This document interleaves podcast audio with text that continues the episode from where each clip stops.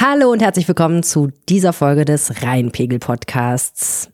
Jede Woche geht's hier um das, was in Düsseldorf wichtig ist oder was wir einfach witzig finden, ehrlich gesagt. Diese Woche haben wir eine Sonderepisode für euch. Und bevor ihr jetzt die Augen verdreht und euch was anderes sucht, ich weiß, wie das ist, Freitagabend, man will den gewohnten Rheinpegel Podcast hören.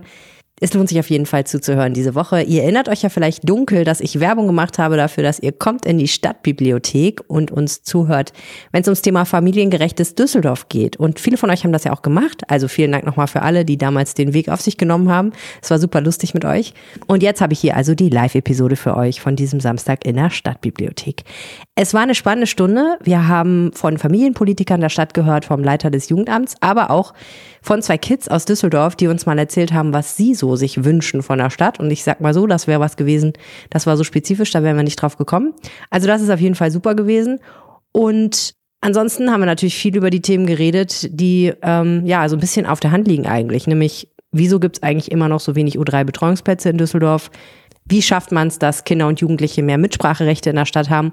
Und auch, wie kriegt man es hin, dass es mehr Orte in Düsseldorf gibt, wo ja einfach Platz Mangelware ist, wo sich Kinder und Jugendliche einfach mal frei aufhalten und entfalten können, wo sie nicht was Bestimmtes machen sollen oder müssen, sondern wo sie einfach rumhängen können. Denn man kann ihnen ja schlecht vorwerfen, sich am Rheinufer zu vergnügen und da vielleicht dann auch Unsinn zu machen, wenn man ihnen ansonsten keine Alternativen bietet. Um all das ging's. Ich freue mich, wenn ihr zuhört. Ich freue mich, wenn ihr uns eure Meinung dazu schickt, entweder an rheinpegel.rheinische-post.de oder auf Twitter an Helene Pawlitzki und nixnutz, N-I-C-S-N-U-T-Z. Das ist Nicole Lange, die mit mir moderiert hat. Bevor es losgeht, gibt's noch ein kleines bisschen Werbung und dann kommt die Episode. Viel Spaß beim Hören. Welche Sprachen sprichst du eigentlich? Ganz okay Englisch, ziemlich schlecht Französisch, obwohl ich das viele, viele Jahre in der Schule lernen musste und ein paar Brocken Spanisch in einem Uni-Spanisch-Kurs, wo ich leider immer sehr benächtigt war, als der anfing. das war eigentlich ganz witzig. Oh, ich äh, spreche sehr gut Englisch und habe den großen, großen, großen Fehler gemacht in der Schule, Latein zu nehmen. Mm. Weil mir die Lüge erzählt wurde, mit Latein könnte man wahnsinnig viel anfangen. Und weil ich gedacht habe, mein Vater könnte mir bei den Hausaufgaben helfen, was er genau nullmal getan hat. Aber jetzt kann ich halt eigentlich praktisch keine modernen Sprachen. Und das nervt mich mega, weil wenn man in der Schule ist, dann lernt man das ja, irgendwie lernt man das ja, ne? So ein bisschen mehr oder weniger nebenbei. Wenn man jung ist, dann funktioniert das. Wenn man alt ist, wie wir, Arne, dann ist das mit den neuen Sprachenlernen ähm, echt schwierig. Aber ähm, ich würde das, ich würde das gerne nochmal probieren. Und ich habe eine kleine Challenge für dich, Arne. Wir lernen jetzt zwei Wochen eine neue Sprache deiner Wahl mit der App Bubble. Und dann gucken wir mal, wo wir stehen. Warum ausgerechnet mit Bubble? Weil ich habe mir das mal angeguckt. Ich finde, äh, das ähm, klingt ganz interessant. Äh, erstmal, was ich super finde, kurze Lektionen dauern circa eine Viertelstunde. Das kriege ich also irgendwie hin. Das kriege ich in meinen Zeitplan rein. Und man kann sie runterladen, man kann sie auch offline unterwegs machen. Das finde ich auch gut. Und ähm, man lernt da halt wirklich eine Sprache. Man lernt nicht irgendwie einzelne Wörter, die man dann nicht anwenden kann, sondern es geht darum, dass man richtig sprechen lernt.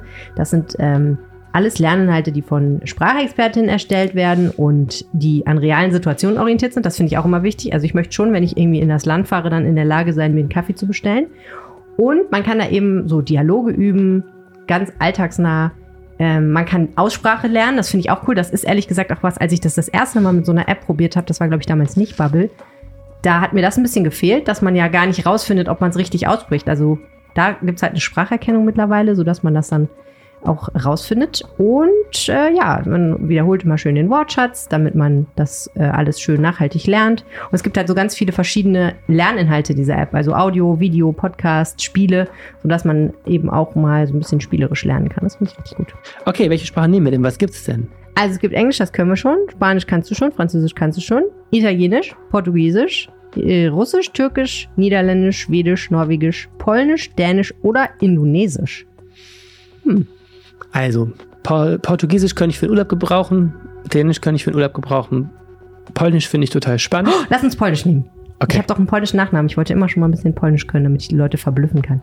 Sehr gut. So, wenn ihr da draußen mitmachen wollt, während wir Polnisch lernen, haben wir noch was für euch. Äh, mit dem Code REINPEGEL, so wie dieser Podcast, man kann es nicht verfehlen, könnt ihr sechs Monate Bubble bezahlen und ein ganzes Jahr die App benutzen und lernen. Also sechs Monate geschenkt. Übrigens nicht nur die App, sondern auch am Computer könnt ihr das benutzen. Also, diesen Code Reinpegel könnt ihr einlösen auf bubble.com slash audio.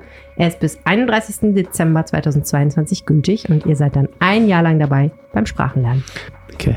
Tak, Polski, bardzo dobry. Das äh, ist äh, Polnisch und bedeutet. Ja, Polnisch, Polnisch. Wow, du alte Streberin.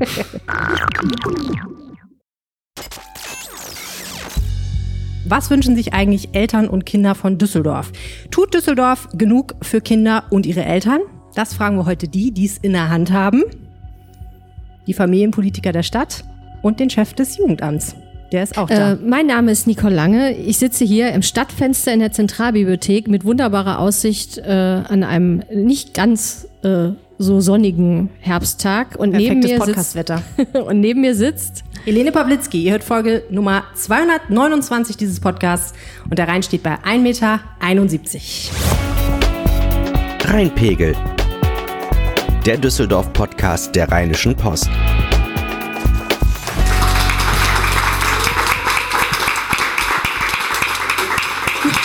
Dankeschön.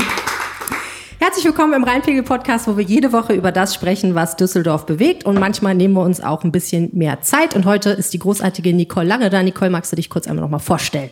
Äh, ja, vielen Dank, äh, Nicole Lange. Ich bin Leiterin der Düsseldorfer Lokalredaktion der Rheinischen Post und beschäftige mich deswegen quasi von Amts wegen mit äh, so ziemlich allem, was Menschen hier in Düsseldorf bewegt und natürlich auch Familien, Kinder, Jugendliche und Eltern.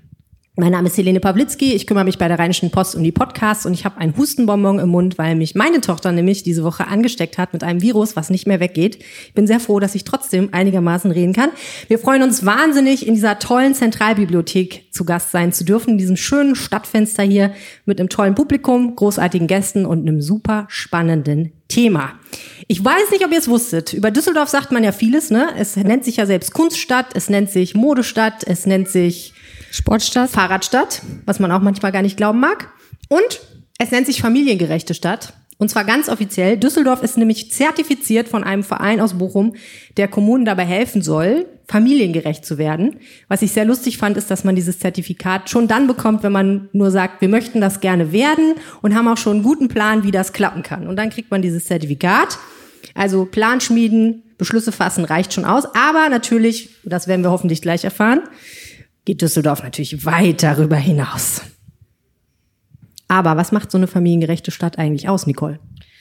Äh, ja, gute Frage. Ich glaube viel mehr. Also wir sprechen ja bestimmt heute viel über Familienpolitik. Ich sage mal aus erster Hand, also die Themen, die wirklich äh, Jugend betrifft. Aber äh, eine gute Familienpolitik machen natürlich ganz viele andere Dinge aus, die auch äh, eben mit letztlich mit Familien zu tun haben. Also eine kluge Verkehrspolitik, die es zum Beispiel Kindern erlaubt, sicher in die Schule zu kommen. Eine kluge Planungspolitik, die es Familien ermöglicht, vernünftig wohnen zu können und bezahlbar wohnen zu können. Äh, ja, also eine gute Gesundheitspolitik, alle, alle möglichen Dinge greifen da ineinander und sorgen letztlich dafür, dass sich eben gerade oder vielleicht auch besonders Familien und äh, eben Kinder in dieser Stadt wohlfühlen können. Das ist so. Und die Menschen, die sich darum kümmern, sitzen im Stadtrat und im Jugendamt und Teile davon sind heute hier. Lustigerweise alles Männer. Die Familienpolitik der Stadt. Wir haben es wir haben's versucht. Es ist nicht, dass wir es nicht versucht Nee, haben. das stimmt, aber ja, kann man nichts machen. Aber ist ja auch schön, dass wir heute mal hier sozusagen die Herren an die Front bei dem Thema, da ist es doch richtig adressiert. Ich fange einfach mal da drüben an. André Tischendorf ist da von der CDU, herzlich willkommen. Hakim El Khazali ist da von der SPD, äh, sehr schön, dass du da bist. Lukas Mecharik ist da von den Grünen, auch lange Sprecher des ähm, Jugendrats, ne? Genau, also schon lange mit dem Thema befasst. Alle drei sitzen im Stadtrat der Stadt. Und dann haben wir noch Stefan Glaremin, Leiter des Jugendamts. Herzlich willkommen. Und die erste Frage, die ich mal in die Runde stellen woll wollen würde, ist, als Sie ein Kind waren, in welcher Stadt auch immer Sie aufgewachsen sind, was fanden Sie da in Ihrer Heimatstadt besonders toll? Was war es, was Sie überzeugt hat?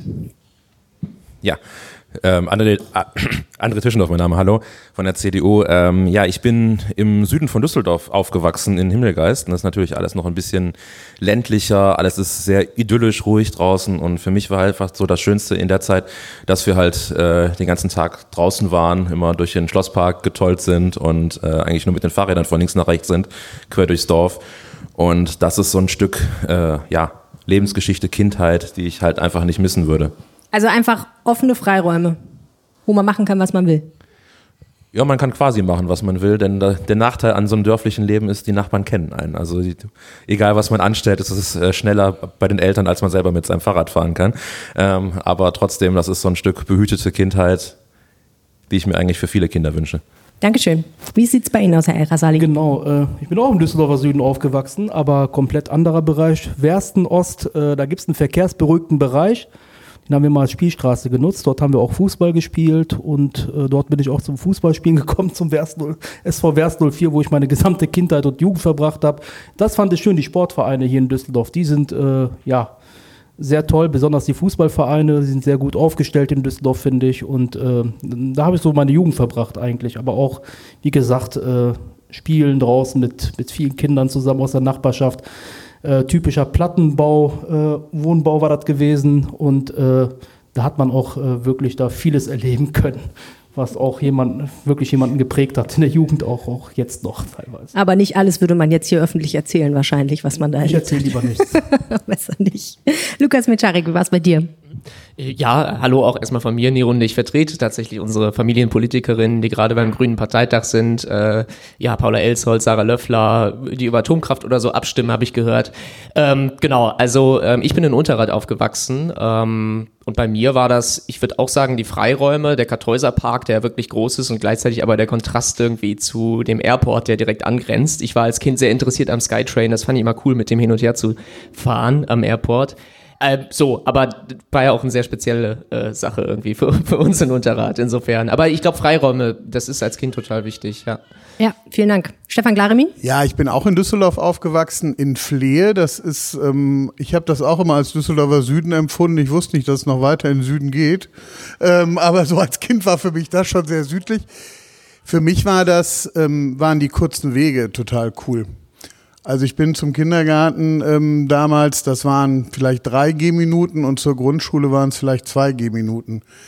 Ich musste mich dann sehr umstellen bei der weiterführenden Schule, dass man früher aufstehen musste, weil man musste ja noch irgendwie hinkommen. Also diese Wegezeiten waren nie so irgendwie drin. Und später war es auch relativ cool, in sieben Haltestellen in der Altstadt zu sein. Und zur Not konnte man immer zu Fuß gehen. Das war dann aber mehr die Jugendzeit. Zur Not ist gut. Da haben wir uns lauter äh, lokale Gewächse eingeladen, die alle ihre Kindheit in Düsseldorf verbracht haben. Das, hast du das absichtlich so organisiert? Ähm, ja, klar, es ist alles, nichts wird hier dem Zufall überlassen. Aber das Gute ist ja, dass du und ich, glaube ich, nicht in Düsseldorf ausgewachsen sind. Wie war es denn bei dir? Was hat dich denn in deiner äh, Kindheit und Jugend besonders, sagen wir mal, begeistert an deiner Heimatstadt? Ja, ich bin äh, im Bergischen Land aufgewachsen, äh, in, in Solingen, nicht so weit weg von, von hier. Ähm, und ich glaube, äh, verglichen mit Düsseldorf könnte man sagen, dass das Besondere daran ist, es zählt zwar offiziell als Großstadt, hat aber definitiv noch äh, Kleinstadt-Flair. Also äh, ist eine dieser Städte, wo im Grunde jedes Kind jedes andere kennt äh, fast und äh, wo man sich ziemlich, ich glaube, im Nachhinein betrachtet sehr sicher bewegen konnte. Also auch eben schon als Kind äh, draußen und dann auch mit Bus und äh, mit Bus und Bahn unterwegs. Ähm, also das heißt, das ist einfach so ein bisschen dieses, ich sage mal, äh, sehr sichere Gefühl, dass man, dass man in so einer Stadt hatte. Das ist total witzig, dass du das sagst, weil ich mich immer frage, war das früher sicherer oder haben sich die Eltern einfach sicherer gefühlt und ihre Kinder laufen lassen? Weil ich weiß auch noch, ich bin in Hamburg geboren und habe da gewohnt, bis ich acht Jahre alt war und ähm, ich bin da auch mit dem Fahrrad 10, 20 Minuten teilweise durch die Gegend, also Wege von 10, 20 Minuten gefahren, ganz alleine in der ersten Klasse. Ich weiß nicht, ob das Düsseldorfer Eltern noch hier so machen irgendwie. Ist eine gute Frage. Ja, hast du, hast du recht. Also vom, vom Empfinden, also ich, ich habe jetzt keine Kinder, aber ich, äh, viele meiner Freunde haben Kinder, ich habe viele Kinder in meinem Umfeld und meine Gesamtwahrnehmung ist schon insgesamt, dass Eltern heute anders auf ihre Kinder aufpassen. Und das, ich, würde- mich würde auch mal interessieren, wie das so soziologisch gesehen wird, ob das, ob das auch richtig, also ob das nötig ist, weil die Welt eine andere geworden ist oder ob vielleicht auch einfach der Blick darauf, wie viel man Kindern zumuten kann oder soll, ein anderer geworden ist. Finde ich ein total spannendes Thema. Kann wohl sein. Ich als kleines Nerdkind fand natürlich die kulturellen Angebote meiner Stadt oder der Städte, in denen ich wach geworden bin, sehr toll. Ja, schlimm, ne? Aber ist so. Die Bücherhalle fand ich gut in Hamburg, ne? Also das fand ich total super. Ähm, später so Sachen wie irgendwie Musikangebote oder Theaterspielen oder so, dass es das gab und dass man da sich so ein bisschen austoben konnte, das war für mich besonders wichtig. Und ehrlich gesagt auch, dass das relativ niedrigschwellig war. Also dass man da erstmal drauf gekommen ist, das überhaupt zu machen und dass man dann da ohne, dass man Geld bezahlen musste oder irgendwas hingehen konnte und äh, das machen konnte. Das fand ich immer sehr, sehr wichtig. So, also Düsseldorf versteht sich ja als familiengerechte Stadt. Ähm, jetzt muss man, glaube ich, ganz kurz mal einen kleinen Erklärbär einschieben, wie eigentlich Familienpolitik in so einer Stadt funktioniert. Nicole, wie ist das organisiert? Wer trifft da eigentlich die Entscheidung und wer muss sie nachher umsetzen? Okay, also ich habe ja eben äh, schon mal äh, gesagt, dass insgesamt natürlich man sowieso äh, gucken muss, Familienpolitik ist mehr als nur so ganz explizite, äh, ja konkret über Jugendliche sprechende Politik, sondern eben auch Planungspolitik, Umweltpolitik, ähm, Schulpolitik natürlich sowieso.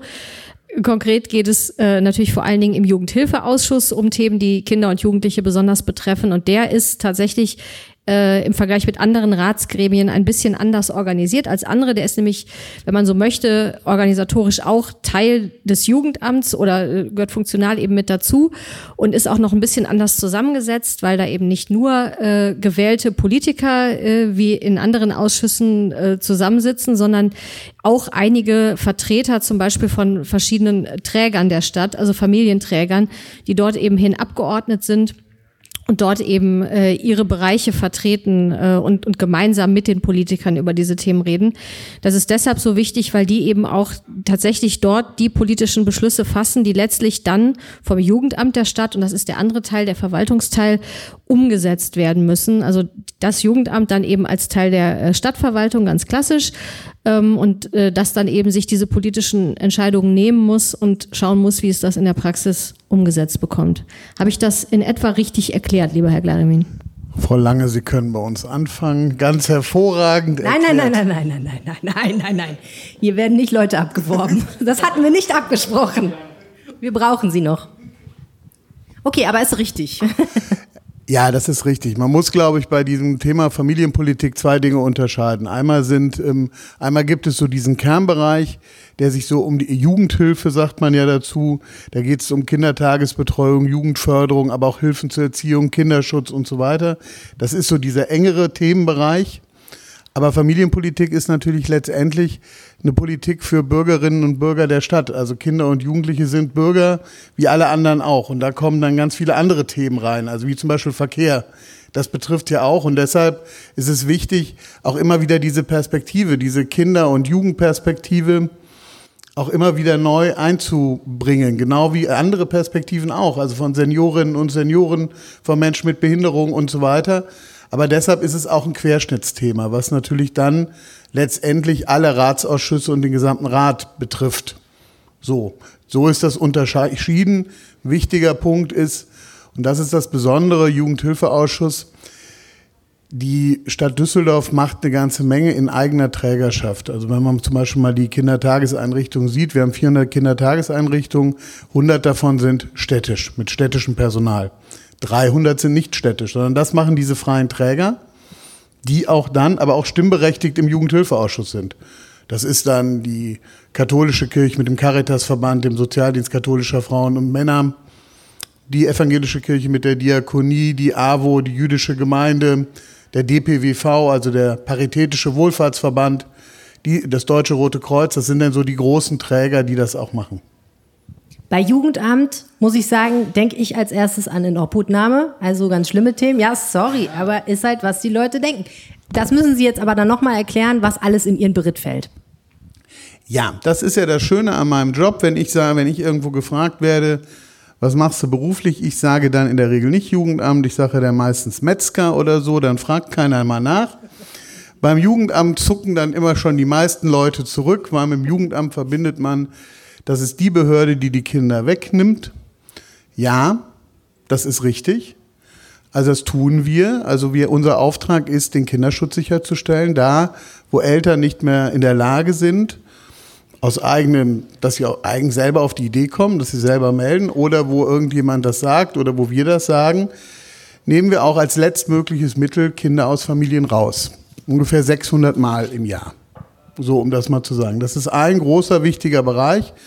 Da muss man auch nicht drum rumreden. Das ist ähm, ein wichtiger Auftrag. Das Jugendamt ist aber weitaus mehr, weil eigentlich wollen wir das verhindern, dass es dazu kommt. Wir haben dann noch so eine zweite Ebene mit ganz vielen Beratungsstellen, Erziehungsberatungsstellen zum Beispiel, Spezialberatungsstellen, um eigentlich frühzeitig das zu verhindern. Wir fördern Familienbildung, dass man Viele kennen das ja vielleicht, die kleine Kinder haben dann P-Kip oder Babymassage oder ganz viele andere Kurse. Ich sehe ja schon nickende Gesichter. Ich habe drei Kinder, die sind zum Glück schon ein bisschen älter. Ich habe mich dann auch da durch diese ganzen Kurse begeben, gerne mal. Ist total schön. Zieht sich immer irgendwo die Schuhe aus und sitzt auf dem Boden. Ähm, Und Am krassesten fand ich ja, als die einen Spiegel genommen haben und da Rasierschaum drauf gemacht haben und dann durften die Kinder auf dem Spiegel spielen. Das sind Ideen, auf die wäre ich nie gekommen, ehrlich gesagt, dass das ein Kind gut findet. Nein, und das sind total tolle Sachen. Man muss sich da ein Stück weit natürlich drauf einlassen. Aber wir erreichen auch nur einen Teil der Eltern damit. Das ist auch klar. Man muss selber Initiative haben. Natürlich bieten wir diese Kurse auch kostenlos an. Wir gucken, dass wir gerade in sozialen Brennpunkten. Aber letztendlich muss ich auch die Kraft haben, samstags morgens nicht zum Podcast zu gehen, sondern mit meinem Kind oder mit meinem. Partner da in diesen Familienbildungskurs und nicht am Frühstückstisch zu setzen. Wobei, wenn ich Sie kurz unterbrechen darf, es gibt ja ein ganz cooles Angebot, nämlich, dass alle Eltern in Düsseldorf, die ein Kind kriegen, besucht werden zu Hause, ne? Genau, also wir haben den Elternbesuchsdienst. Wir besuchen alle Kinder, also alle erstgeborenen Kinder. Wir fragen aber vorher auch. Also man wird angeschrieben und dann kann Dann man denkt man, was, ich habe das gerade Also, erst gekriegt. Wollen das die mir ist das so- schon wieder wegnehmen? Das, ist nicht okay. ein bisschen aus dieser Erfahrung raus, dass viele Leute zucken, wenn das Jugendamt schellt. Also man wird vorher informiert und dann kommt eine Kollegin, ein Kollege. Es gibt dann auch ein Willkommensgeschenk der Stadt ähm, und dann ist aber auch die Idee, einfach nochmal genau über solche Kurse und solche Hilfsmöglichkeiten zu informieren. Dann gibt's die Elternbriefe, da kann man nochmal Dinge auch nachlesen. Weil für viele Eltern beginnt da auch ein neues Abenteuer. Das ist auch eine neue Lebenssituation. Was wir auch machen, dass wir zum Beispiel sogenannte, der, der Begriff, den finde ich noch nicht ganz so gelungen, Babylotsen haben. ja, da, da ist noch Luft, na, da ist noch Luft da oben. Also Hintergrund ist, dass wir Kolleginnen und Kollegen in den Geburtskliniken haben, die halt direkt in den Geburtskliniken sind. Und wenn wir Kinder dort auch sehen oder Eltern sehen, wo wir von vornherein denken, hey, die muss man nochmal gezielter ansprechen, dass man die auch ansprechen kann. Weil viele Situationen werden ja auch erst im Moment der Geburt auch sichtbar. So, und das ist ein wichtiger Teil. Und dann macht das Jugendamt noch eine ganze Menge andere Sachen. Also Kindertageseinrichtung ist ein großes Thema. Da sind auch die meisten Beschäftigten. Das Jugendamt hat zweieinhalbtausend Beschäftigte. Großteil Frauen, 90 Prozent. Und ähm, Kindertageseinrichtungen. Und dann der ganze Bereich der Jugendarbeit, Jugendförderung. Das sind dann die, da kommt, wenn die Kinder dann älter sind, kommt das Thema viel stärker. Also von der OGS angefangen bis hin ja, zu Jugendclubs, ähm, zu Street Art und dann kommt diese Freiraumdiskussion, die natürlich nochmal eine andere ist, weil letztendlich haben wir begrenzte Flächen in der Stadt und befinden uns in Konkurrenzen. So, und da ist das Jugendamt natürlich ein Stück weit auch der Anwalt für Kinder und Jugendliche. Der Jugendrat ist zum Beispiel beim Jugendamt angesiedelt, also die Geschäftsstelle, um einfach auch nochmal ein Stück weit das zu begleiten, was da gedacht wird an der Stelle. Und wenn Sie sagen, Sie sind der Anwalt für Kinder und Jugendliche, haben Sie dann das Gefühl, ähm, Sie stoßen da auf offene Ohren oder ist das eher schwierig? Denn wenn, gerade wenn wir jetzt über das Thema Freiflächen reden, begrenzter Platz in Düsseldorf, begrenzter Wohnraum, gleichzeitig kann man mit dem Platz wahnsinnig viel Geld verdienen, wenn man den zum Beispiel wirtschaftlich entwickelt. Wenn man diese beiden Interessen alleine nimmt und dann hingeht und sagt, ja, aber komm, wäre doch auch schön, wenn wir das einfach hier mal brach lassen und da so ein bisschen so ein Kinderabenteuerspielplatz draus machen. Da werden natürlich viele sagen, hm, nö, äh, also da haben wir eigentlich andere Pläne für. Also ich erlebe, ähm, ich erlebe schon, dass zugehört wird in Politik und auch in der Öffentlichkeit. Ich kann aber auch schon nachvollziehen, dass es andere Interessenslagen gibt. So, und das ist, und für mich heißt Partizipation auch nicht, dass alles immer möglich ist und jeder seinen Willen durchsetzt. Ich finde wichtig, dass die Rahmenbedingungen klar sind. Wir brauchen Wohnungen in dieser Stadt oder Wohnraum in dieser Stadt. So, und das muss man ganz ehrlich sagen. Und der Wohnraum entsteht nun mal auf freien Flächen. Wir können die freien Flächen nicht freilassen. Wir brauchen eine Verkehrswende. Das heißt aber auch, dass wir irgendwie eine Situation schaffen müssen, wo sich alle Menschen, die sich in der Stadt bewegen, zu ihrem Recht kommen. Wie das auch immer aussieht. Das ist ein Aushandlungsprozess, der dann auch mehr in Politik geschieht. Ähm, ich erlebe da schon ähm, eine hohe Offenheit bei allen Parteien, Fraktionen, Mitgliedern an der Stelle. Und da muss man einfach schauen, dass man gegenseitig da offen miteinander redet. Da ist Offenheit einfach wichtig. Ich erlebe auch ähm, viele Eltern, die unglaublich ähm, bemüht sind. Das war ja eben der Punkt mit den Helikoptereltern, ist ja so der soziologische Begriff dafür. Ja, ich plädiere dafür auch eine gewisse Gelassenheit, wenn man Kinder hat. Also es ist, man will alles immer richtig machen, da gibt es so ganz unterschiedliche Charaktere. Kinder brauchen Freiräume und Kinder müssen Dinge ausprobieren und Kinder müssen auch mal hinfallen. Das ist so. Aber es wäre natürlich schon fatal, wenn wir eine Stadt schaffen, wo überall spitze Steine liegen würden und Stahlkantenwind. Hat es denn da aus Ihrer Sicht einen Einfluss? Wir sprachen eben äh, im Vorgespräch kurz darüber, dass Düsseldorf ja einen extrem hohen Anteil an nicht-Kinderhaushalten hat, an äh, Single-Haushalten und eben auch sonst an Haushalten, in denen eben keine Kinder leben. Das heißt, man könnte den Eindruck haben, dass, äh, dass die, deren Interessen sie da vertreten, äh, eine ziemliche Minderheit in Düsseldorf darstellen. Macht das das schwieriger? Ich habe nicht den Eindruck. Also Düsseldorf hat 56.000 Einwohner, davon sind 100.000 minderjährig. So, die verteilen sich aber jetzt natürlich nicht. Also ich habe das eben im Vorgespräch gesagt. 16,9 Prozent der Haushalte, da leben Kinder. 83 Prozent leben keine Kinder. So, das ist in einer großen Stadt auch normal in ganz verschiedenen unterschiedlichen Lebenslagen. Ich erlebe das nicht. Ich erlebe eher das Problem im Bereich Wohnen, dass es schwierig ist, groß genug Wohnungen zu finden, die dann auch bezahlbar sind. Also weil man ist ja dann eher auf so kleinere Wohneinheiten ausgerichtet. Ich erlebe das nicht, was die Angebotsstruktur ist. Da ist Düsseldorf auch bei aller Kritik, die man immer haben kann, man kann besser werden. Da haben wir schon ein gutes Angebot für Kinder und Jugendliche und Familien. Mhm. Lukas Mitarek, ähm, du setzt dich für mehr Mitsprache von Kindern und Jugendlichen ein. Das ist eins deiner politischen Ziele im Rat. Warum ist das wichtig? Also ich setze mich dafür ein und, und, glaube, dass das wichtig ist, weil ähm, in der Frage, also A, wir haben das Jugendamt als Anwalt natürlich der Kinder und Jugendlichen und B, die Kinder und Jugendlichen wissen natürlich selber, da sie in bestimmten Situationen sind, auch mit am besten, was sie benötigen. So und dann ähm, diese Zusammenarbeit zu schaffen, also in der Politik ein Bewusstsein, a, wir müssen äh, die Anliegen von Kindern und Jugendlichen stärken und b, aber eben auch die Mitspracherechte, also dass ich tatsächlich äußern kann als junger Mensch, äh, Mensch, hier irgendwie diese Straße vor meiner Schule ist unsicher oder ich äh, habe hier eigentlich im Stadtteil gar keinen Bolzplatz ist schon fundamental wichtig. Da ist eine gewisse, natürlich auch eine gewisse Demokratiebildung, die stattfindet. Also wir werden äh, junge Menschen zu mündigen Teilen der Gesellschaft am besten äh, emanzipieren können, wenn die Leute tatsächlich eine Demokratieerfahrung auch haben. Und B eben äh, genau dieser Punkt, ich, wenn, wenn da eine Gruppe natürlich für sich spricht und Anliegen für sich selber vorträgt, dann, dann ist das mit am, mit am direktesten. So, also ich erinnere gerne da an diese ganze Debatte ähm, zu sauberer Luft. So, das mag jetzt ist kein Thema im Jugendhilfeausschuss, so originär. Aber die Stickoxide, die besonders eben auf, auf, ähm, auf der Höhe von Auspuff, äh, vom Autoauspuff ausgestoßen wurden, das war so 2018, glaube ich, äh, Höhepunkt der Debatte, äh, da haben wir viel über diese Fahrverbote gesprochen. So, aber die Perspektive von jungen Menschen, deren Lungen da am ehesten geschädigt werden, so, die kam ein bisschen zu kurz in der Debatte. So, und als dann tatsächlich der Jugendrat hingegangen ist, eine Demo organisiert hat zu dem Thema, war das in der Debatte. Da war das groß und ähm, dann hat man eben auch diesen Punkt noch mal mehr stärker gehört. Ebenso jetzt die Freiraumdiskussion. Also wir sind, haben einen unglaublich hohen Qualitätsstandard in Düsseldorf, das ist schon klar. Wir haben einen Skatepark gebaut, den größten in Europa oder so, weiß, oder? Ja, müsste sein, eigentlich, hoffentlich noch. Er ist jedenfalls weltweit vielleicht so. Ja, also wir haben im Universum über, überhaupt das größte überhaupt. Düsseldorf hat das das größte überhaupt. Nein, also ne, so wir haben einen, einen riesigen Skatepark es ist, ja, also wir sind da sehr weit in Düsseldorf, das ist schon klar. Also so im Austausch auch mit vielen anderen Kommunen als Jugendratsprecher, ich habe ja mit anderen Jugendräten auch zusammengearbeitet, da ist man, da ist man teilweise noch nicht so weit, das stimmt, das muss man auch zugestehen. So, gleichzeitig ist eben diese Debatte, die jetzt in den, in den letzten zwei Jahren, gerade während der Corona-Pandemie auch aufgekommen ist, wo viele junge Menschen gesagt haben, wir,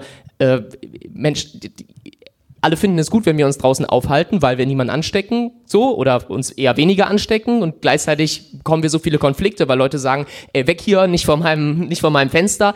Es sind Konflikte, die aufkommen, obwohl wir einen hohen Standard haben, wo wir uns natürlich damit auseinandersetzen müssen. Und daher ist es wichtig, dass die Perspektive junger Menschen, auch wenn diese teilweise noch nicht wahlberechtigt sind, äh, nicht so repräsentiert sind in Gremien, trotzdem gehört wird, weil ansonsten werden wir diese Konflikte ja nicht lösen können dieses Thema Jugendrat, also Sie haben da ja selbst auch viel Erfahrung. Äh, können Sie sagen, inwieweit sich die Perspektive der Jugendlichen so in den letzten Jahren gewandelt hat? Weil mein Eindruck ist tatsächlich, äh, also diese Jugendratsansätze, verschiedene Formen von Jugendparlamenten gibt es ja in vielen Städten schon seit vielen Jahren. Ähm, und so wie ich das beobachtet habe, ging es da tatsächlich früher vor allen Dingen um die Skaterparks dieser Welt und die Partylinien und wie oft der, der Partybus nachts fährt. Äh, Gibt es da andere Themen? Also hat diese Klimabewegung auch großen Einfluss auf das, was in, in dem städtischen Jugendrat äh, hier in Düsseldorf besprochen wird, oder sind die Themen im Wesentlichen die gleichen? Da gab es eine, also es ist auf, stimmt auf jeden Fall, dass es eine unglaubliche Themenweiterentwicklung gab und auch eine Stärkung. Also A, es wird mehr, ich, ich bin ja jetzt nicht mehr, war fünf Jahre im Jugendrat, bin jetzt mittlerweile nicht mehr Mitglied, so, aber beobachte das weiterhin, wie ein guter Stadtratsmensch natürlich den Jugendrat äh, beobachten und die Anliegen ernst nehmen sollte. Ich meine, das ist ja die oberste, äh, die, das, das ist das oberste Ziel. Und ja, da gab es eine, eine unglaubliche Weitung von äh, von, ja, wir reden über den Skatepark und wann kommt er? Über eben alle Themen, die jungen Menschen betreffen. So, also die ähm, Luftqualitätsdiskussion, die Verkehrsdiskussion, ähm, aber eben auch die Frage der Klimaziele, die während der Fridays for Future ähm, Proteste ja aufgekommen ist, mit dem größten ähm, Meilenstein der Ausrufung des Klimanotstandes, äh, die ja beantragt wurde vom Jugendrat damals. Also der Jugendrat hat ja einen Antrag gestellt, ähm, äh, Düsseldorf möge das Klimaziel auf 2035 vorziehen und den Klimanotstand ausrufen, ähm, die dann in den Stadtrat gekommen ist und positiv äh, beschieden wurde durch die Stadtpolitik. So, also da ist eine ähm, diese Gremienarbeit, die ein Baustein von Jugendpartizipation ist, nicht der einzige Baustein, aber die hat sich also zumindest hier in uns, in unserer Stadt, in Düsseldorf, extrem weiterentwickelt und ich nehme das A wahr, dass, ähm, also selber als teilweise Jugendratsmitglied, jetzt Stadtratsmensch, dass die Leute da ernster genommen werden, die im Jugendrat sind, zu ihren Themen und Anliegen, die sie einbringen. Und B, dass sie auch den Mut gefasst haben, nicht nur über die originär im Bezirk vor Ort befindlichen Dinge zu sprechen, sondern auch systemischer irgendwie die Stadt zu, zu betrachten und in weitere Themenbereiche zu gehen. Und das ist, das ist sehr wichtig. Jetzt hatten wir ja, liebe Nicole, vor ein paar zwei Jahren, vor 2020 hat ja sozusagen die Regierung der Stadt gewechselt. Ne? Vorher war es eine Ampel, also SPD, Grüne, FDP. Mittlerweile ist es eine schwarz-grüne Kooperation im Rathaus. Und ähm, die Tatsache, dass die Grünen da die ganze Zeit beteiligt waren, kann vielleicht erklären, warum, wenn man in den Kooperationsvereinbarungen guckt, also sowas wie den Koalitionsvertrag, und da schaut, was steht da eigentlich unter Familienpolitik, dass da ganz viel steht, das und das wollen wir fortführen, das wollen wir weitermachen. Das fanden wir irgendwie gut. Das machen wir einfach weiter. Aber es sind auch ein paar neue Sachen dazugekommen. Und äh, die Frage ist natürlich immer, das eine steht irgendwie in der Vereinbarung, das andere ist, was wird dann am Ende umgesetzt. Ein Thema, was den Leuten wahnsinnig unter den Nägeln brennt, ist das Thema U3-Betreuung. Was mache ich eigentlich mit meinem unter dreijährigen Kind, wenn ich zufälligerweise doch arbeiten muss, um die Miete in Düsseldorf zu beziehen? Das Ziel sind 60 Prozent Abdeckung. Wir sind bei 55 Prozent. Und wenn man sich aber anguckt, wie das gewachsen ist oder auch naja, wachsen ist ein schwieriges Wort in diesem Zusammenhang, wie klein die Wachstumsraten von Jahr zu Jahr sind, dann weiß man, dass fünf Prozent echt gar nicht so wenig sind. Herr Tischendorf, die Lage ist ernst. Es gibt immer noch hunderte Eltern jedes Jahr in Düsseldorf, die sagen, ja, ich würde eigentlich schon ganz gern irgendwie wieder mein Leben ein bisschen auf den Normalzustand bringen. Ich kann aber mein Kind nirgendwo unterbringen, weil ich keinen Betreuungsplatz habe. Was ist da los? Ja, genau, da sind wir auch ganz aktiv dran, da weitere Angebote zu schaffen. Herr Klarimin guckt schon aufgeregt in seine Unterlagen. Ähm, Genau. Aufgeregt, ja. weiß ich jetzt nicht, aber er kennt das Thema schon länger. Ne? genau. Wir wollen das Ganze halt weiter ausbauen, haben halt ständig den Anspruch an uns, auch wo es möglich ist, noch weitere Angebote zu schaffen, weil es ist einfach ein Thema der Gleichberechtigung der Menschen. Also dass man halt Angebote schafft, dass äh, Eltern auch vor allem alleine Erziehende das Kind mal äh, in eine Betreuung geben können, auch schon im U3-Bereich. Und da sind wir halt dabei, das weiter auszubauen, weil das ist wirklich ein sehr, sehr, sehr wichtiges Thema und ähm, wir haben das auch schon geschafft, äh, dass wir die Plätze beitragsfrei machen, also die 45 Stunden Betreuung für die ähm, Familien mit einem Familieneinkommen von unter 40.000 Euro brutto. Ähm, das ist schon mal ein großer Baustein in die Richtung, dass sich halt auch diese Leute ähm, so einen Platz leisten können. Das ist eine Entlastung für diese Familien. Und an der Stelle möchten wir halt jetzt sukzessive über die nächsten Jahre weiter anknüpfen und das Angebot weiter ausbauen. Warum geht das so langsam?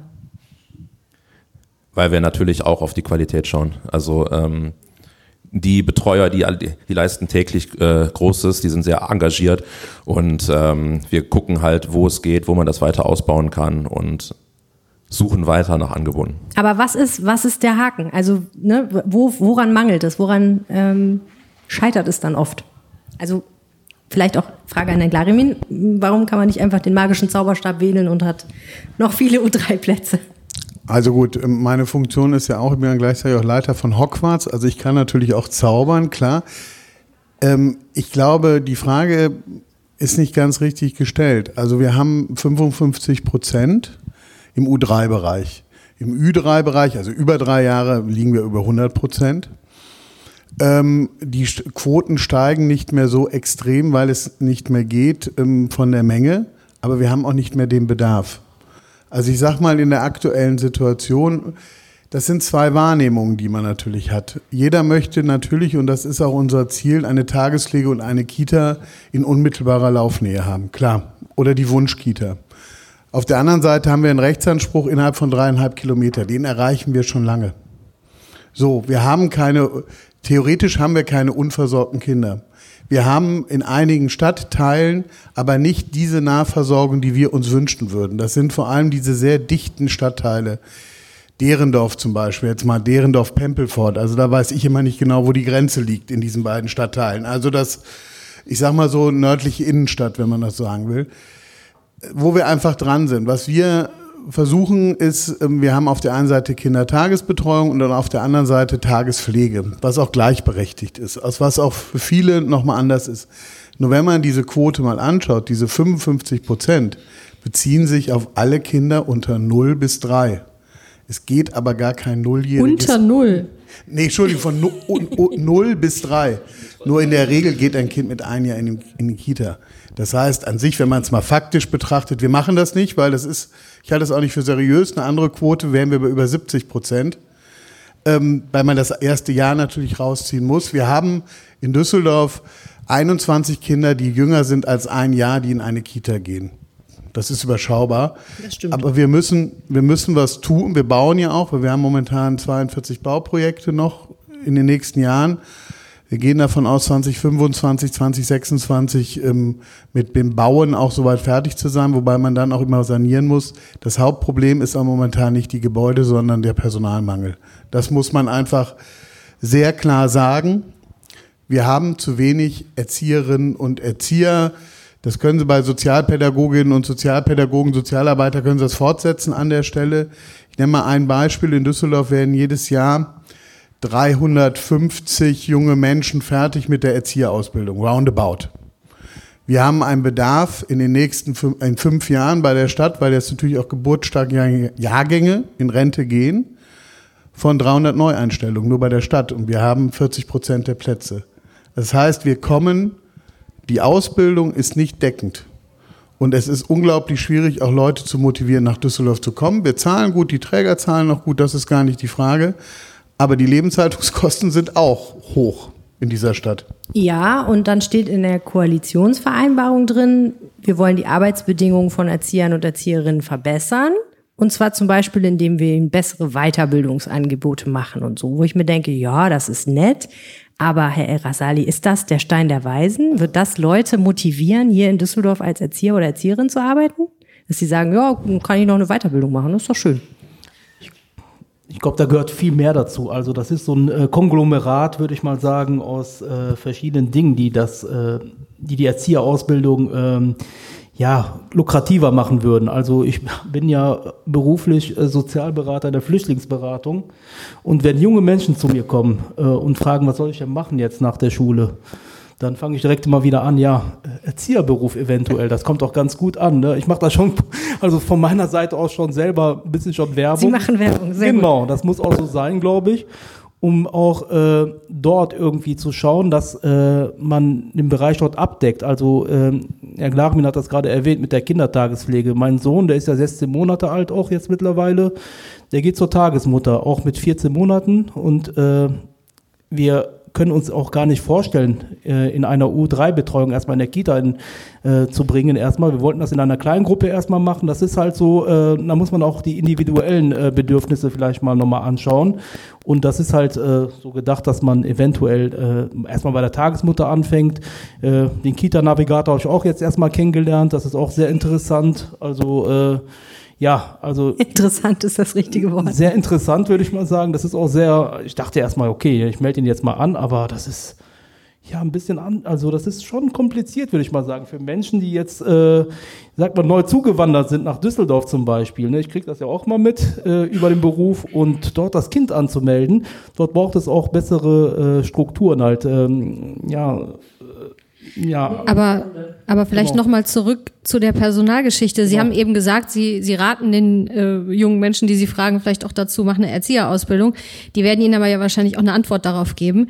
Was sind denn die Punkte? Also hängt es am Geld, dass das viele nicht machen wollen? Hängt es an den Möglichkeiten? Ist es denen zu laut in der Kita? Warum, warum wollen die nicht Erzieher werden? Ich glaube, das ist eher, also das hat mit mehreren Dingen zu tun. Also Geld teilweise auch natürlich, weil Düsseldorf eine teure Stadt ist, das muss man auch sagen. Also besonders was Wohnungs, äh, also eine bezahlbare Wohnung zu finden, ist ja ganz schwierig für Single-Leute oder auch kleinere Familien. Das ist so das Problem, was ich gerade sehe. Und äh, ja, aber auch die individuellen Bedürfnisse, was äh, den Beruf angeht, um das nochmal so ein bisschen lukrativer zu machen, wäre natürlich die Bezahlung ganz gut. Düsseldorf zahlt gut, wie äh, Herr Glaremin gesagt hat. Es gibt aber auch äh, andere Kommunen, die besser zahlen natürlich und die stehen natürlich in direkter Konkurrenz oft und das ist ja das Problem. Aber Weiterbildungsmöglichkeiten ist auch ein Punkt, den man dort ein, einreichen kann, aber auch äh, vielleicht eine verkürzte Ausbildung in diesem Fall, dass man das dort über diesen Bereich lukrativer macht. Also ich, der Herr Glaremin hatte ja im vorletzten Jugendhilfeausschuss, glaube ich, auch einen Vortrag mit dem Herrn Färber vom Hauptamt gehalten, wie man dort Personal gewinnen kann. Also das ist, äh, sind so mehrere Dinge, die dort äh, eine Rolle spielen, dass man dort irgendwie auch besser eingruppiert, einstuft und äh, das wäre vielleicht so der Weg, den man gehen könnte. So aus äh, mehr auf mehreren Ebenen auf jeden Fall. Also dass man besser eingruppiert an, äh, erstmal und äh, dann auch in dem Bereich dann auch äh, das lukrativer schaffen könnte. Ich würde hier ganz gerne mal einen ganz kleinen Cut machen und ich würde ganz gerne mal fragen, die beiden, die sich damit am allerbesten auskennen, was eigentlich Düsseldorf braucht, damit es für Kinder richtig gut ist. Ich weiß nicht, ob ihr aus Düsseldorf kommt oder aus einer anderen Stadt. Wir kommen aus Düsseldorf. Sehr gut. Verrätst du mir deinen Vornamen? Marlin. Und verrätst du mir, wie alt du bist? Sieben. Wir fragen heute die Familienpolitiker der Stadt, was sie meinen, was Düsseldorf besser für Kinder macht. Aber eigentlich müssten wir natürlich die Kinder fragen, was Düsseldorf besser für Kinder macht. Was gefällt dir denn an Düsseldorf so richtig gut und was gefällt dir nicht so gut? Gibt es da Sachen, wo du sagst, yo, das mache ich hier richtig gerne und finde ich richtig toll? Oder gibt es Sachen, wo du sagst, oh nee, das müsste sich echt mal verändern? Hast du eine Idee? Oh, da wurde was eingeflüstert. Magst du einmal erzählen? Die Wasserspielplätze. Gehst du manchmal auf den Wasserspielplatz und guckst dir das an? Hi. Ja, genau, man kann sich was wünschen von Düsseldorf. dass in den Außenstadtteilen, also äußeren Bezirken, auch mal die Spielplätze schöner werden. Ich finde, so im Zentrum ähm, gibt es schöne Spielplätze. Wir sind jetzt aber an Stadtrand gezogen, nach Lichtenbräuch, und da ist gar nichts. Da ist bei uns in der Straße der Spielplatz, ist das Gerüst vor über einem Jahr abgerissen worden. Ja, und für euch, ihr könnt jetzt schon seit über einem Jahr bei uns nicht mehr auf den Spielplatz gehen. Wie gesagt, wenn wir fahren, sind tolle Spielplätze zu erreichen. Aber Ich glaube, so der Wunsch irgendwas. ist notiert worden hier gerade. Herr, Herr Mielzerek ist gerade in seinem Stuhl hochgehüpft, als Sie Lichtenbräuch gesagt haben. Ja, ich bin, also äh, bei der Kommunalwahl war das mein, also Wahlkreis. Ich bin in, äh, komme aus äh, Unterrad Aha. Lichtenbruch, ja. ja. Also das äh, habe ich mir direkt notiert. Äh, So, so. Spielplatz am Schorn.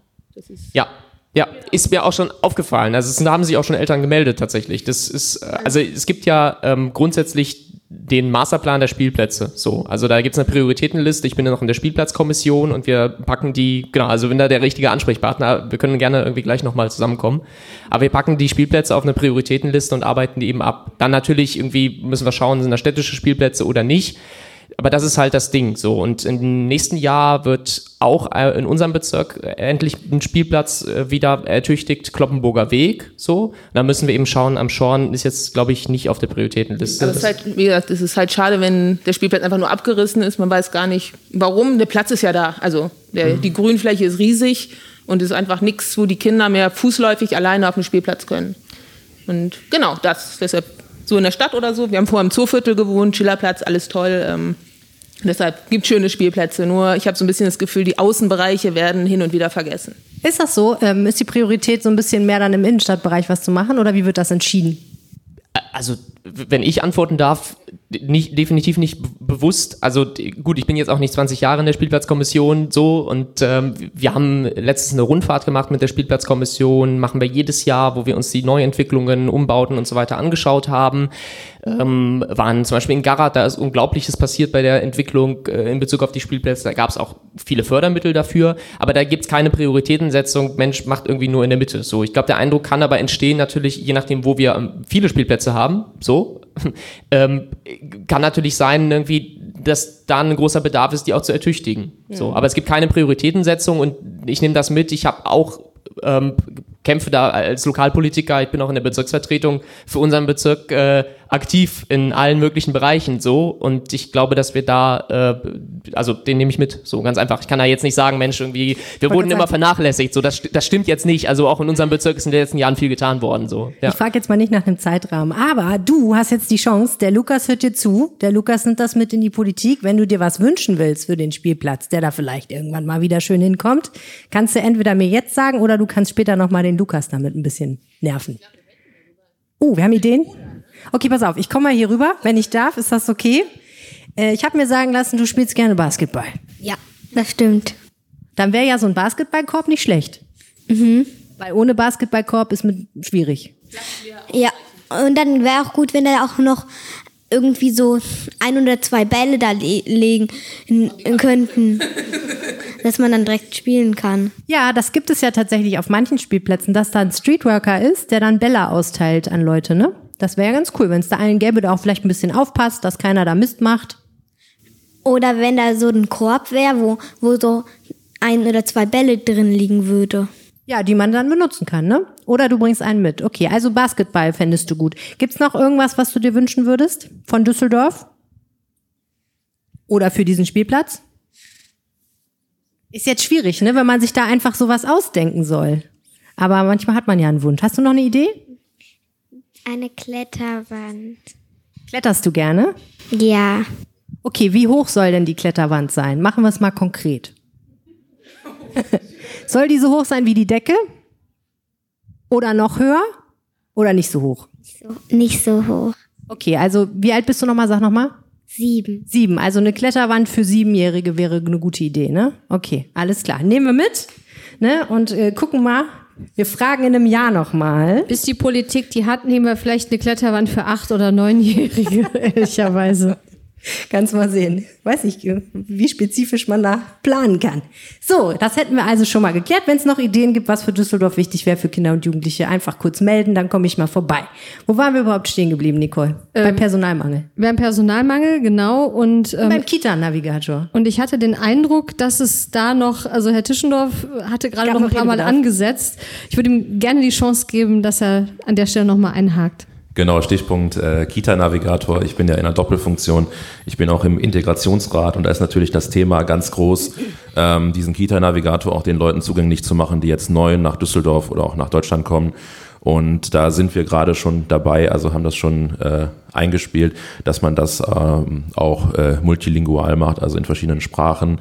Äh, ist man allerdings gerade noch an der technischen Umsetzung, weil die Schwierigkeit ist ja auch wieder, ähm, der Jugendamtsmitarbeiter muss das Ganze ja auch wieder ins Deutsche zurückübersetzen. Ähm, das ist allerdings beim Kita-Navigator relativ einfach, finde ich persönlich umzusetzen, weil es ein Multiple-Choice-Verfahren ist. Also man setzt Häkchen und muss vielleicht noch ähm, den Namen der Einrichtung eingeben. Ich habe in der Vorbereitung auf den Podcast heute nämlich mal ohne Bedarf den Kita-Navigator mal, ja, also äh, ein fiktives Kind äh, in meinem Haushalt könnte ich jetzt auch anmelden. Ich hatte acht Plätze zur Auswahl. Ähm, Acht also das Plätze. Ganze funktioniert, ja. Aber ich habe auch keine Spezifikation eingegeben mit äh, Mehrsprachigkeit oder musikalischer oder Ernährungsaus Ausbildung. Also da gibt's ja sehr, sehr, sehr viele Häkchen, die man setzen kann. Ja, ich glaube, wir müssen vielleicht mal ganz grundsätzlich erklären für Menschen, die keine Kinder in dem Alter haben, was eigentlich der Kita-Navigator ist. Der Kita-Navigator ist ein Online-Tool, mit dem man sagen kann, hallo, ich habe ein Kind und möchte gerne, dass das zum Zeitpunkt XY, zum Kita-Jahr beispielsweise 2023 in die Kita kommt. Ich wohne da und da, das Kind hat keine oder doch Geschwister und ich möchte gerne, dass mein Kind in eine Kita mit Schwerpunkt XYZ oder eben auch nicht geht. Und dann werden einem eben alle Kitas angezeigt, die da in Frage kommen. Man kann dann eine Auswahl treffen und sagen, all diese Kitas wären für mich irgendwie ne, wären okay für mich, sind nah genug dran oder so. Und dann werden diese Kitas über den Bedarf benachrichtigt. Wenn man Besuch kriegt vom Elternbesuchsdienst, dann sagen die einem auch netterweise direkt, wie das funktioniert. Und dann sagen die einem auch, schreiben Sie da ruhig noch mal eine Mail hin. Das hilft. Ich weiß nicht, ob das bei Ihnen auch so war. Bei mir haben die das gemacht. Das hat auch tatsächlich geholfen. Die haben mir dann aber auch gesagt, dass die Auswahlkriterien dieser Kitas beispielsweise sind, äh, ob man nah dran wohnt an der Kita. Also je näher, desto lieber mögen die einen. Ne? Da äh, beißt sich dann so ein bisschen die Katze in den Schwanz. Herr Glarimin, Sie haben es vorhin gesagt, wir haben zwar an sich genug Angebote, aber eben manchmal nicht in den richtigen Stadtteilen, wo die meisten Kinder wohnen quasi. Ja, also da spielen ganz viele Kriterien eine Rolle. Also ähm, der Kita-Navigator, das ist erstmal gut, dass es es gibt. Also wenn es das nicht bei Online-Tool gäbe, hätten wir ein ganz anderes Problem. Er ist ein bisschen in die Jahre gekommen. Also wir werden jetzt ein Update machen Anfang November. Wird es eine Woche lang auch ein Update geben. Danach wird er auch etwas benutzerfreundlicher aussehen. Und dann wird auch diese Mehrsprachigkeit jetzt sukzessive eingeführt, weil das finde ich schon ein Unding, dass er nicht mehrsprachig ist. Das kann man einfach nicht wegreden. Letztendlich muss man sagen, je mehr Häkchen man setzt, desto mehr schränkt man natürlich auch diese ganze Suche ein an der Stelle. Und ähm, man muss halt schon schauen, letztendlich suchen die Kitas aus. Es gibt kein zentrales Platzvergabesystem und so weiter. Und man sollte sich auch schon nochmal Kitas anschauen, wenn man ein Kind dort hinbringen möchte. Das sind ein paar Grundprobleme da. Was zum Beispiel auch noch ein Problem ist, was wir jetzt im nächsten Jahr dann hoffentlich auch online haben, dass Tagespflege auch über so ein Online, also den Tagespflegenavigator, kommt man dann schon selber drauf, dass man das auch nochmal digital abbildet. Ist ein bisschen schwieriger als Kita, weil Tagespflege sind alles selbstständige Personen, die auch selber entscheiden, wollen sie damit mit dabei sein oder nicht. So, aber da müssen wir sicherlich noch mal ein Stück weit schauen. Ich kann nur motivieren, also da sind Eltern auch unterschiedlich. Also ich sag mal, für viele spielt halt die Distanz die wesentliche Rolle, aber nicht nur. Es gibt auch Eltern, die sagen, ich möchte unbedingt, dass mein Kind in eine Kita geht mit sehr ausgeprägter musikalischer Früherziehung. Es wird in jeder Kita gesungen und getanzt und so weiter, aber es gibt natürlich nochmal Unterschiede. Oder Elterninitiative ist auch so ein Thema für sich. Da nimmt man halt mehr Wege in Kauf. Man muss sich nur bewusst sein, man fährt diesen Tag, jeden Tag diesen Weg weil ich bin zwar ein großer Mehrfach. Anhänger, dass Kinder Zweimal so genau. ja, dass Genau, Kinder, dass Kinder selber auch zur Kita gehen, auch von mir aus auch mit dem Rad und so weiter. Nur das wird natürlich relativ bei zwei Kilometern. Und bei der U3-Betreuung wird es wahrscheinlich gar nicht passieren. So, jetzt sind wir schon fast am Schluss. Ich würde aber ganz gerne noch einmal auf das Thema zu sprechen kommen, das wir am Anfang hier mehrfach gehört haben, nämlich das Thema Freiflächen. Das finde ich super spannend. Und ich stelle es mir aber super schwierig vor, es umzusetzen in Düsseldorf. Wie sieht's aus? Also Freiflächen für Kinder, wo die einfach mal machen können, was sie wollen. Ja, das ist ja ein äh, Phänomen, was jetzt gerade auch über die Corona-Jahre verstärkt zu, äh, zu Tage kam. Also, dass sich halt die Jugendlichen irgendwo im Freiraum treffen. Und wir hatten das ja eben schon gesagt, äh, jeder wünscht sich Freiräume für die Jugendlichen, nur nicht vor seinem Fenster. Und da haben wir jetzt auch eine, wie das natürlich Politiker immer machen, eine Kommission für gegründet, der ich natürlich zufälligerweise auch mit angehöre. Und da sind wir jetzt gerade mal ganz frei in der Stadt äh, auf der Suche, wo gibt es schon solche Plätze, wo fehlt noch was oder wo könnte man halt auch so einen Platz schaffen. Und äh, wir wollen damit halt speziell die Jugendlichen ansprechen, die so in dem Alter, ja, so zwischen 14 und 18, also so, dass sie halt mal irgendwo in die Altstadt gehen nachher, weil das löst das nachher ab. Also der Basketballkorb ist dann irgendwann doch die Altstadt, wo dann die Leute später hinfahren, ähm, dass wir genau diese Jugendlichen abholen und halt für diese ein niederschwelliges, einfaches Angebot schaffen, wo man sich halt auch relativ nah in den Stadtteilen mal treffen kann und sei es mal verbunden mit einem Basketballkorb oder mit einem kleinen Calisthenics Park. Ähm, das ist auch hier bei dir in, in Wersten Ost haben wir ja sowas auch gebaut in den letzten Jahren. Ähm, wird super angenommen und genau solche Angebote wollen wir halt mehr in der Stadt schaffen und sind da halt mit offenen Augen jetzt mal auf der Suche, fangen gerade erst an die Arbeit, ähm, um da Freiräume wirklich für Jugendliche zu schaffen. Also mit anderen Worten, eine Freifläche heißt jetzt nicht einfach nur eine Brache, sondern heißt schon, da steht schon was rum, so dass man da auch Lust hat hinzugehen. Und verstehe ich das richtig, dass sie so ein bisschen die Leute dann auch von der Altstadt wegziehen wollen? Die Jugendlichen? Ja, darum geht's jetzt direkt nicht, die Leute von dort wegzuziehen, sondern es geht halt darum, ein Angebot zu schaffen für die Jugendlichen, die, sage ich mal, zwischen Klettern und Rutschen und Altstadt sind, also in diesem Alter. Das ist eine, das ist eine schwierige Zeit und da schauen wir halt drauf, dass wir dort Angebote schaffen. und die halt auch angenommen werden. Und was natürlich immer ähm, die Waage ist, wir haben einmal die Anwohner, die halt den, den Lärm vielleicht mitbekommen könnten. Und auf der anderen Seite aber halt auch die Sicherheit der, der Jugendlichen. Ich meine, wir haben in Düsseldorf auch in den Randgebieten sehr große Flächen, wo Lärmschutz keinen keine Rolle spielen würde. Allerdings sind da die Jugendlichen so weit ab vom Schuss, dass man da halt auch ähm, ein bisschen was drauf achten muss, dass die Jugendlichen halt auch sicher dahin kommen und halt sicher von da wieder wegkommen. Also dass wir keinen, sag ich mal in Anführungsstrichen, rechtsfreien Raum schaffen, wo dann halt auch Jugendlichen in Gefahr sind, sondern dass man das halt irgendwie auch in die Stadtgesellschaft, ins Stadtleben rein integriert an Plätzen, wo es halt gut passt. Okay, kurze Abschlussrunde. Was ist Ihr Ziel für Kinder und Jugendliche in Düsseldorf 2023? Lukas. Äh, ja, mein Ziel ist, dass wir den Platz für Jugendliche in Unterrad äh, in Angriff nehmen und der errichtet wird auf dem Autobahndeckel, um genau das, was Herr Tischendorf gerade geschildert hat, mal auszuprobieren, mit Betreuung durch eine Jugendfreizeiteinrichtung, die gesagt hat, dass sie Streetworker vorbeischickt. Wenn wir das 2023 hinbekommen, dann könnten wir gucken, wie das funktioniert, überlegen, wie kriegen wir das weiter in die Breite in Düsseldorf. Das fände ich gut. Also und ein bisschen sicherer Verkehr für Kinder, aber das ist ein laufender Prozess. Aber hallo. Herr Tischendorf. Ja, ich übernehme mal direkt. Also mein großes Ziel für 2023 ist, ähm, wir haben das ja eben schon im Vortrag von Herrn Glarimin gehört, wir haben in Düsseldorf ein Riesenangebot an ähm, Betreuung oder an Beratungsstellen, also für jedes mögliche Thema rund um Jugendhilfe und Jugendliche, weil das, das Thema ist halt genauso bunt wie die Jugendlichen, die wir auch in unserer Stadt haben. Ähm, es gibt für jede Familienkonstellation gibt's Beratungsangebote und das steht auch bei uns im Kooperationsvertrag drin. Darüber, äh, da wollen wir uns jetzt vermehrt für einsetzen, dass wir das Ganze mal bündeln. Also dass es übersichtlicher wird. Alleine schon die Jugendamtsseite im Internet, da kann man sich stundenlang drin verlieren, wie viele Unterseiten es da gibt. Es gibt aber noch viele Angebote außenrum, dass man das alles mal ähm, in, unter ein Dach bringt, wo man dann halt schnell weiter beraten wird, wo man halt Hilfe oder Angebote findet. Es muss ja nicht immer Hilfe sein, es kann ja auch ein Freizeitangebot sein, ähm, dass man das alles mal unter einer App, wie man das heute so schön macht, äh, sammelt. Okay. Hey, ja, also Schwerpunkt von mir natürlich ist ja Kita-Betreuung einerseits, also die U3-Betreuung, auch die Ü3-Betreuung natürlich. Zweite Sache ist die Nutzflächen für Jugendliche. Also es gibt ja verschiedene, ähm, ja, viele wollen das als Sport, Sportfläche nutzen. Es gibt ja immer dieses Problem zwischen würde mal sagen, Sport, der Sport anfordert auch natürlich immer und sagt, ja, wir brauchen mehr Sportflächen und äh, dass das nicht irgendwie äh, in einem Gegensatz steht. Ne? Also gleichermaßen Nutzflächen für Sport, aber auch einfach nur Nutzflächen für, äh, für Jugendliche, die einfach nur abhängen wollen, mit ihren Freunden rumhängen wollen. Das ist auch was ganz Gutes. Also dass man dort auch äh, dort äh, individuell dort nochmal schaut, wie Kinder, wie Jugendliche dort äh, ja dort Nutzflächen bekommen äh, in Wersten ist es bei mir jetzt der Werstner Deckel, der dort im Gespräch ist. Äh, Jugend checkt im Bezirk war ja da unterwegs gewesen.